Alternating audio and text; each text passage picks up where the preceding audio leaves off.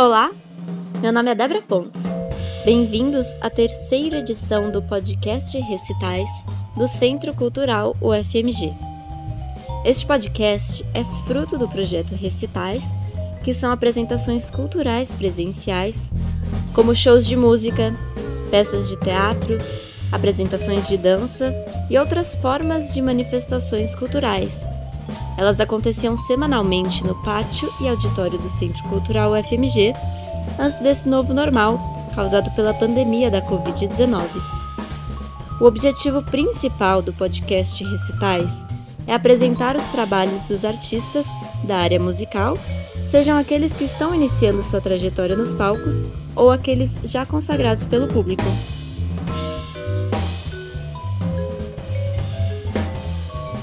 Ele é músico, saxofonista, arranjador e compositor.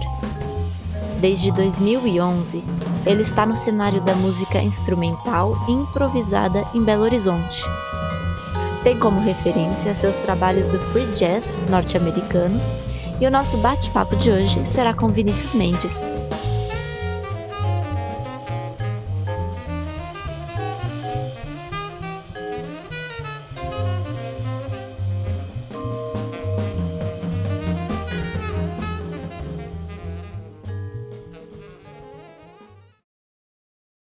Olá, Vinícius, seja bem-vindo à terceira edição do podcast do Projeto Restais aqui do Centro Cultural UFMG. E eu já quero iniciar perguntando para você quem é Vinícius Mendes, o que, que te motivou a ser músico, é, alguma influência familiar, e você, além né, de exercer essa profissão como músico, você tem alguma outra? Oi, Débora. É Bom dia. Primeiro, agradecer o convite do Centro Cultural. É... Bom, sobre ser músico, na verdade, o que me levou a ser músico, acho que foi a convivência com muita música em casa. Ninguém na minha família, a, não ser minha irmã, minha irmã mais nova, é musicista também, mas é, meu pai sempre ouviu muita música. E meu pai tinha um, um hábito de de ter muito vinil, né? principalmente vinil com, com um recorte é, é, de gênero de, de rock dos anos 60, 70 e algumas coisas de, de MPB, tipo algumas coisas de Clube da Esquina e tal, né? Mas era majoritariamente rock, rock progressivo, Beatles, essas coisas, né? É, meu pai ouvia muita música e tinha bastante vinil. E, eu me envolvi com aquilo assim, de uma forma bem natural, me, me vi fazendo outra coisa. Eu não tenho é, outro ofício a não ser músico mesmo, né?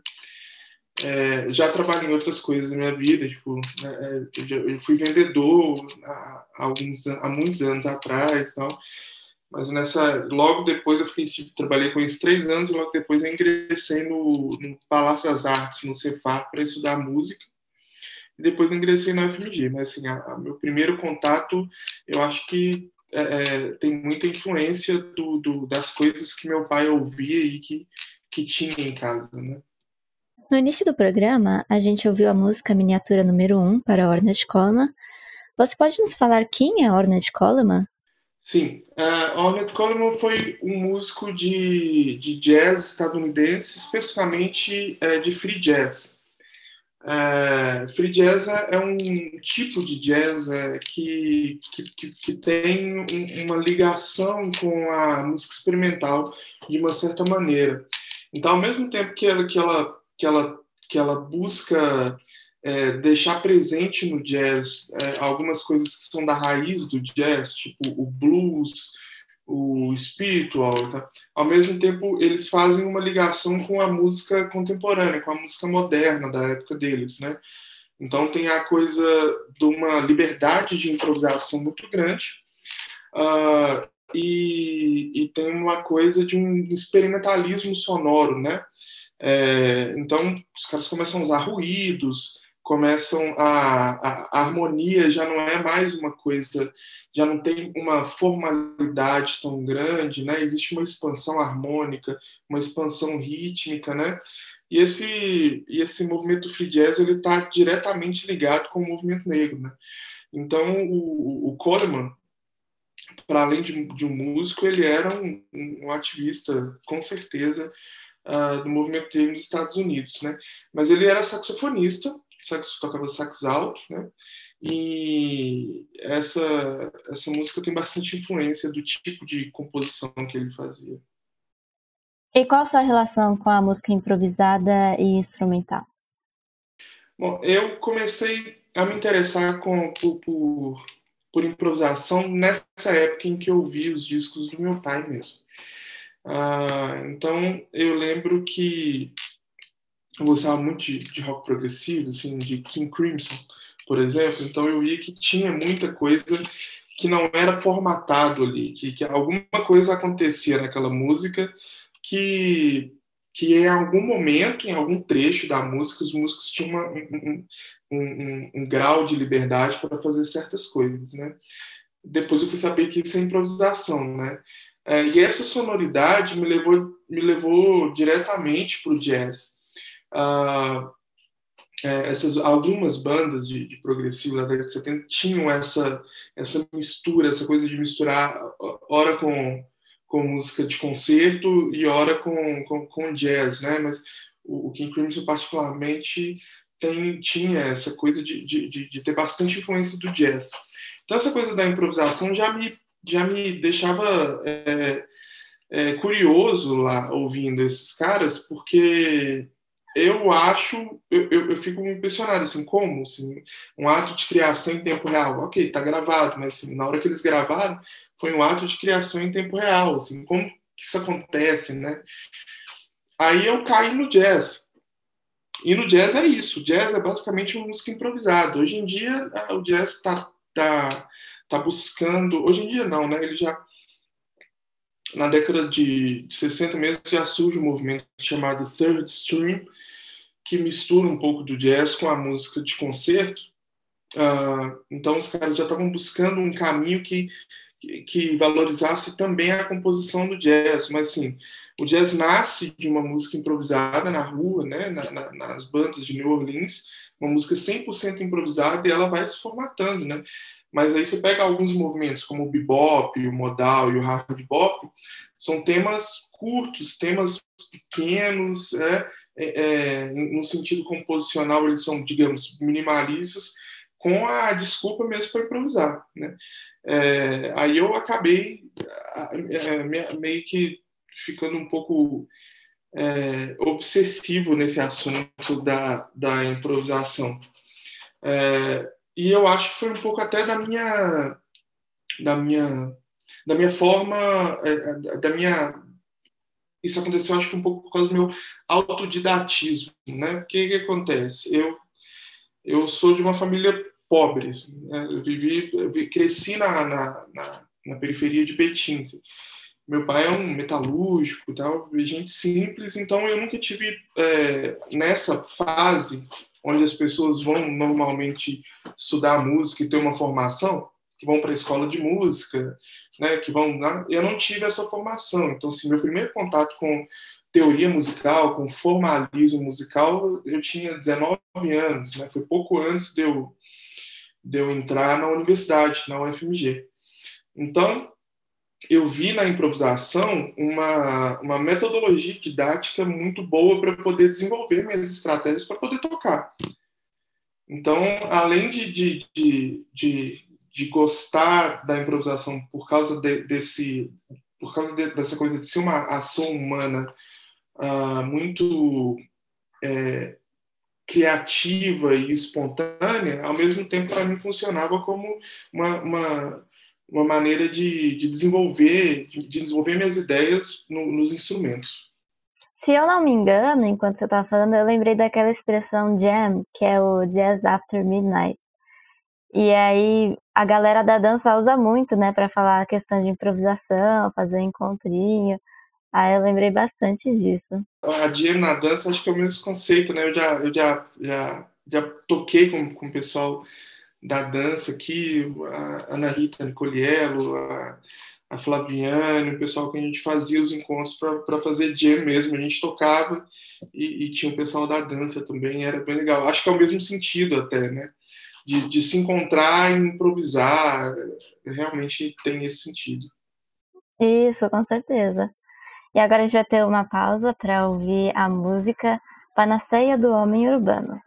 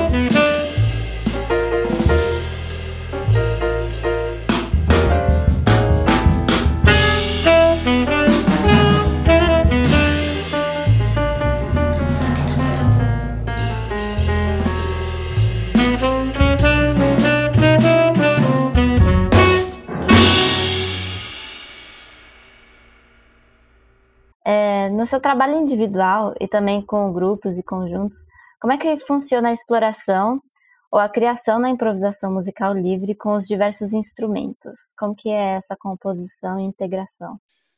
Bom, é... não, eu não coloco muita regra, não. É, isso vai depender do trabalho, que, que, eu, o trabalho que a gente está tocando, isso vai depender de quem está tocando, né? Mas a proposta da improvisação livre realmente é não ter muita regra, né? Não ter é, e ter a liberdade como ideal, né? É, porque a gente, quem pesquisa improvisação livre, sabe que você alcançar, a gente chama de improvisação, improvisação livre de improvisação não, não idiomática. É, esse não idiomático, ele é, é antagônico a, a músicas é, tipo jazz, choro, são músicas que têm improvisação também, mas elas têm um idioma, ela tem, ela tem uma, uma linguagem, né, que se você não usar essa linguagem, é, você fica descaracterizado ali dentro do, do grupo, né? Você, você, você não vai é, você não vai tocar junto com o grupo, né? Quando a gente vai para improvisação livre, que espera, espera que ela seja não idiomática, a gente tem exatamente é, o contrário disso. Então, é, a gente espera que a pessoa chegue e explore a, a, a, esse não idiomatismo como ideal, né? Mas a gente, assim, os, é, é, os, pesquisadores até recentemente estão percebendo que assim, isso é um pouco utópico, né? É, é, é, é, é bem difícil você se livrar dos seus backgrounds, daquilo tudo que você estudou, né? tá tudo, quando você vai tocar, tá tudo relacionado, né?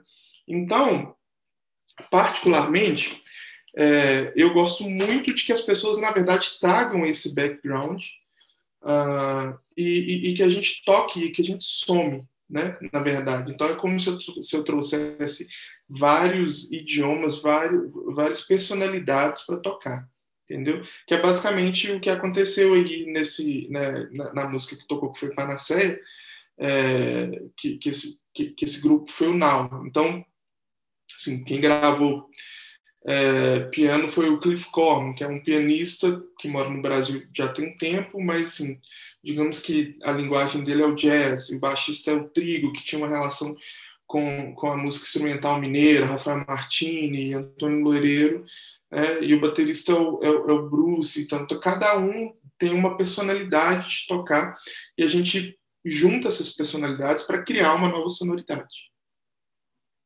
É, nos seus trabalhos também tem muita essa mistura de estilos e ritmos musicais, é, o jazz, o MPB, o rock, o samba. Como que é misturar todos esses estilos e ritmos musicais? É, eu procuro fazer isso de maneira mais natural possível. É, até porque é uma música que surge é, de, de, de, um, de um contexto, vou chamar de assim, de globalização musical. Então ela vai pegar várias, vários vários caracteres de, de cada gênero e, e, entrar dentro de uma composição ou dentro de uma improvisação, né? É, geralmente eu dou alguma, alguma indicação pequena, assim, né? É, de, de, de algum ritmo, de alguma, de alguma, de algum sistema harmônico, né?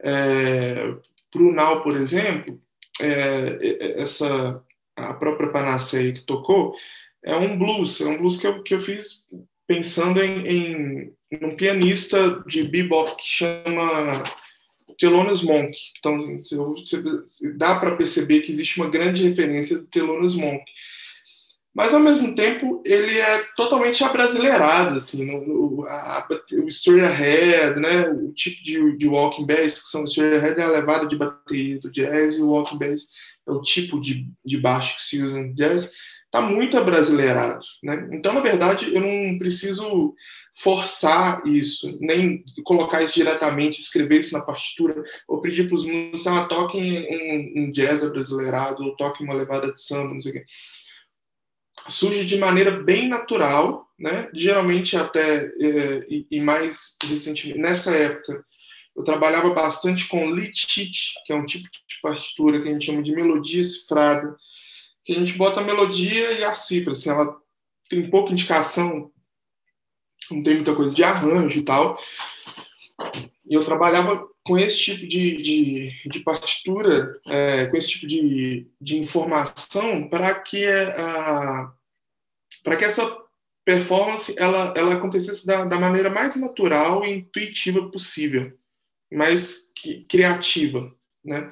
de forma que eu não prendesse muito os músicos a, a, a leitura de alguma coisa ou a, a, algum arranjo, sabe? Era uma coisa muito improvisada mesmo. Ah, então, sim, surgia, tem, tinha algumas indicações pequenas, né? É, às vezes, assim, se eu vou usar algum ritmo específico, né? É, um baião, um maracatu, ou mesmo straight ahead, né? Jazz, swing e tal é, acho que é o máximo de indicação que eu, que eu, que eu uso nas composições, né? O resto é realmente para deixar isso acontecer. Então, todas essas, essas misturas de gêneros e ritmos, elas acontecem realmente de maneira é, bem espontânea. Não é nada pré-concebido ou, ou pensado sistematicamente. É, você coordenou alguns trabalhos de música instrumental improvisada em Belo Horizonte, como o Festival de Música Improvisada no Centro Cultural FMG. Além desse trabalho, quais os outros que você realizou e como que foram essas experiências? Uh, bom, deixa eu tentar lembrar de tudo. Bom, teve o fim, né, Festival Improvisado Música, é, mas eu toquei, se eu não me engano, no Festival de Inverno, foi aí no Centro Cultural, acho que foi em 2018, não tenho certeza, acho que foi 2018. Foi com um quarteto que era uma extensão do Nau. Né? É, o Nau é, é, esse que tocou, né, que tocou Panaceia. É, então, esse quarteto era o Cliff Corman, o Trigo, o Gabriel Bruce e, e eu. Aí, essa, esse, esse trabalho que eu continuei dando que, que eu dei continuidade, é, que era uma pesquisa agora mais profunda mesmo em free jazz, é, é, agora estudando outros nomes do, do, do free jazz, de, eu dei continuidade, a gente fez uma apresentação aí, ah, aí foi o Fred Silva no vibrafone, foi o Gabriel na bateria e o Bruno ah, esqueci o sobrenome dele, o Bruno no, no baixo. É, bom, cada, cada, cada formação, na verdade, não é nem um projeto, mas cada formação ela vai, ela vai te dar uma sonoridade diferente, é inevitável. Né? É, ah, eu tive, tive o Vórtice aí também, a gente tocou, toquei com o Vórtice aí uma vez, que era a Patrícia Bisotto, a Camila Rocha, o Vitor Mendes, né? Bom, são sonoridades bem diferentes, cada um desses grupos tem uma sonoridade bem diferente. Né? O Vórtice, por exemplo, era um grupo de, de, de improvisação livre mesmo, né? Uh, não, tem, não tinha nada de composição, não tinha partitura, né? A gente se encontrou para tocar, tocamos e deu um resultado bem legal, até por isso, né? É, é principalmente é, é, pelo fato de, de ter da gente ter se encontrado poucas vezes para tocar e fazer um, um concerto, é, acaba que, que surgem muitas coisas, né? Se, falando no, no, no, âmbito da música experimental, é, fica, é, fica bem, bem audível essa coisa da, da espontaneidade na música, que é uma coisa que quem, quem toca improvisação livre valoriza, assim, digamos, né? Uh, já com o, o, quarteto que a gente tocou no Festival de Inverno, era uma outra sonoridade. Então, tinha uma linguagem jazzística muito mais forte. É, até porque, assim, Fred Selva, o Bruce e eu, o Bruno um pouco menos, mas a gente tinha uma, a gente tem uma relação, né, formação jazzística, estudou muito, muito jazz, né? E música instrumental não experimental, né? Então, acontece que, na verdade, é, cada projeto tem uma, uma sonoridade muito diferente, até porque eu não levo as mesmas coisas, né? Para o Now, eu tenho algumas composições, né? são umas, umas plataformas que a gente usa para improvisar, né? Porque as composições são bem simples, né? O foco realmente não é composição, né? Geralmente, é, depois desse desenvolvimento, eu procurei trabalhar coisas como uma música mais baseada em ostinatos, mais baseada em repetição, um pouco de influência realmente de música minimalista, principalmente o, o, o, minimalismo que surgiu nos Estados Unidos na década de 60, é, mas tem uma, essa coisa da, da, repetição, de trabalhar com, com ostinatos e com matrizes brasileiras, né? Então comecei a, a usar jongo, baião, maracatu, tudo isso para tentar fazer uma música é, é, com, com ostinatos e mais com um teor maior de, de brasilidade, digamos, né? E já no Vórtice é outra sonoridade, 100% improvisada, né? Acho que o Vórtice, por exemplo, tinha uma busca por textura muito forte, né?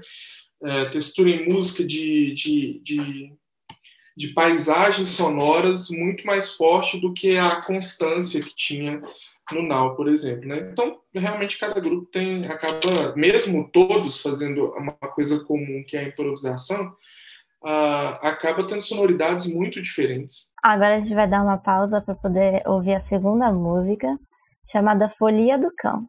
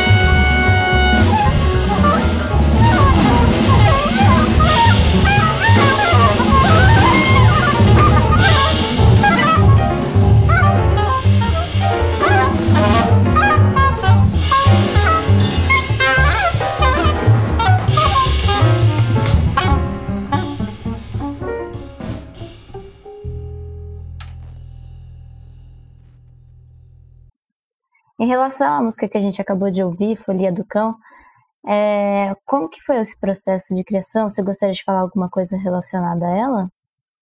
Bom, é, começa pelo nome. Eu morava num bairro que tinha uma, uma trupe de cachorros, assim. E um dia a carrocinha foi lá buscar os cachorros. E foi muito engraçado porque o cara da carrocinha não conseguia pegar os cachorros, porque eles fugiam. Assim.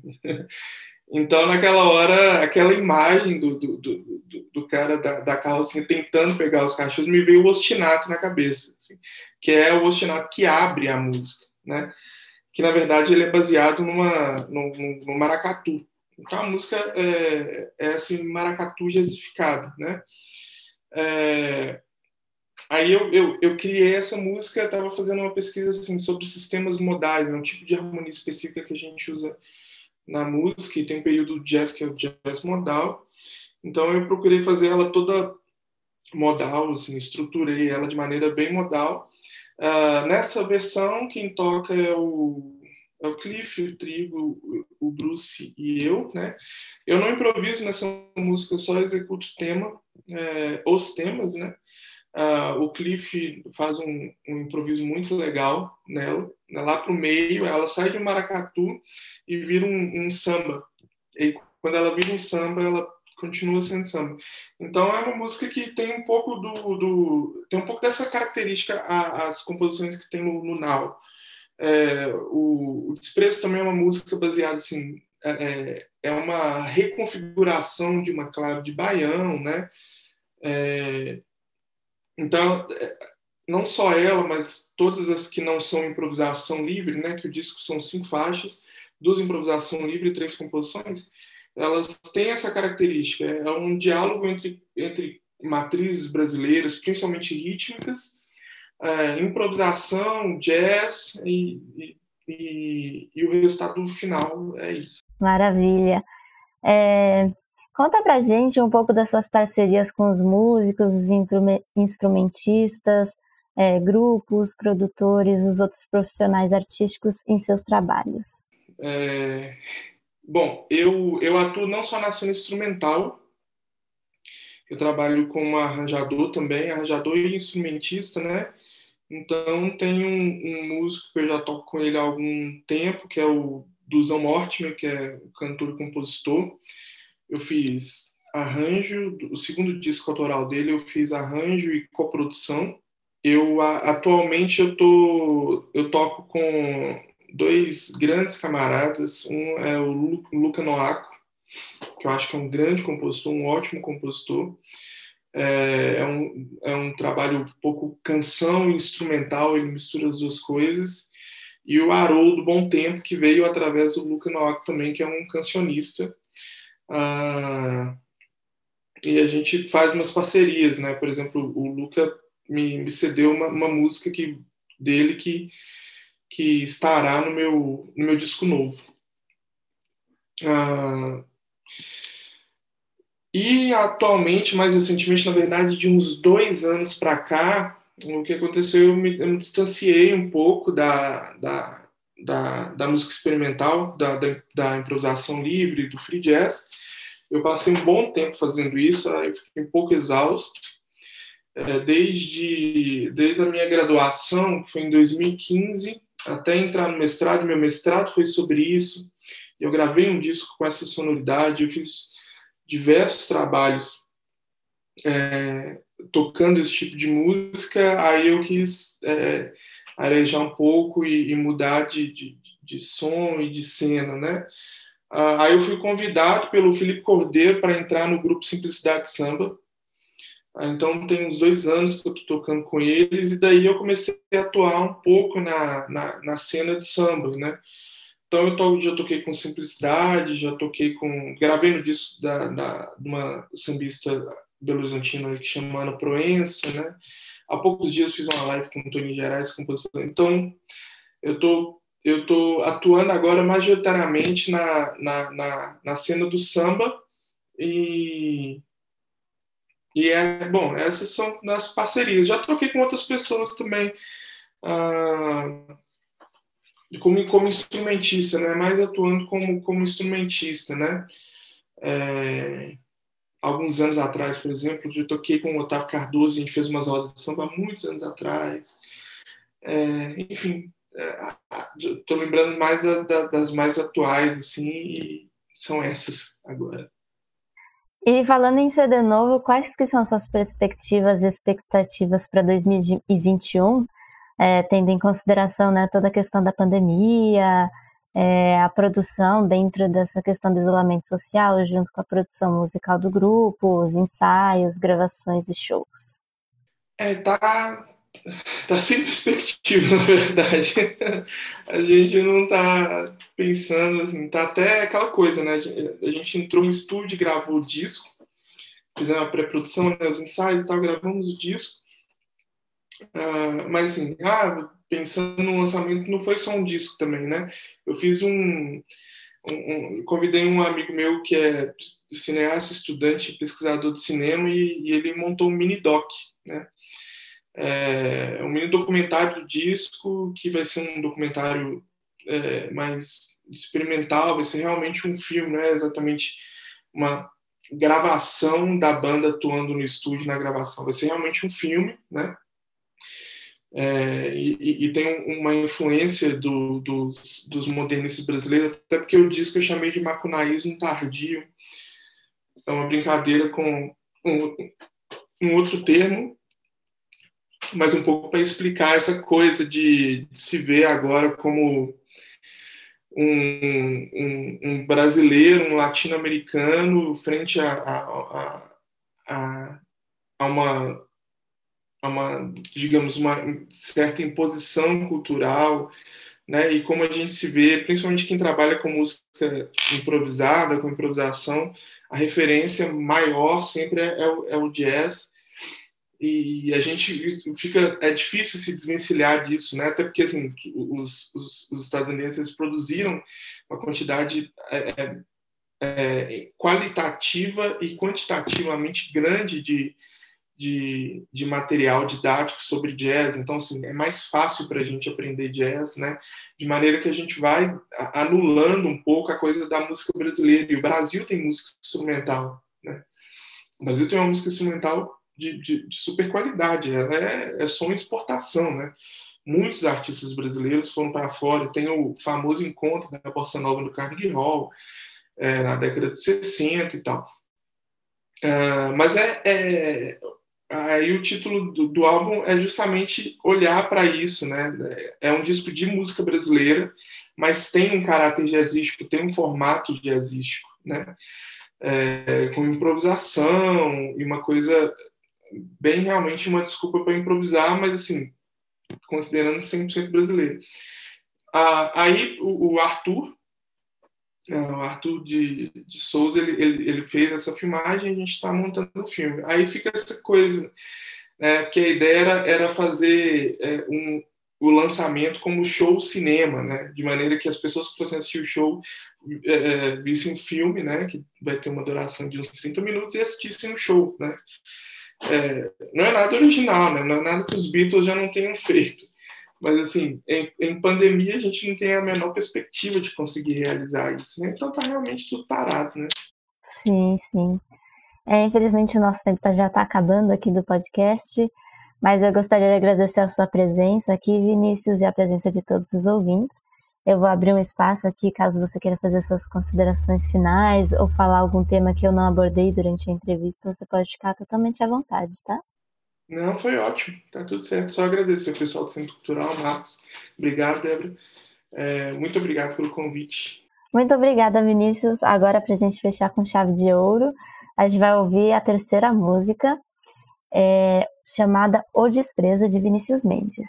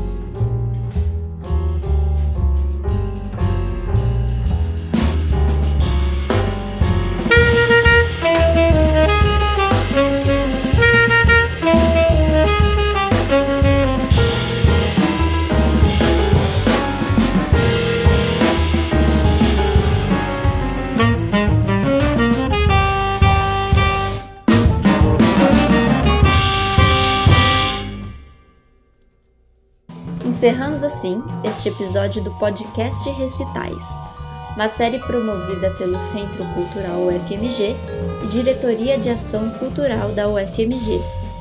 Agradecemos a equipe técnica que tornou possível este evento. Apresentação: Débora Pontes. Produção: Marcos de Queiroz, Ronan Lopes, Adriana Machado e Ieda Rodrigues. Comunicação: Camila Borges. Coordenação geral: Professor Fabrício Fernandino, diretor do Centro Cultural UFMG. Muito obrigada a todos, até mais!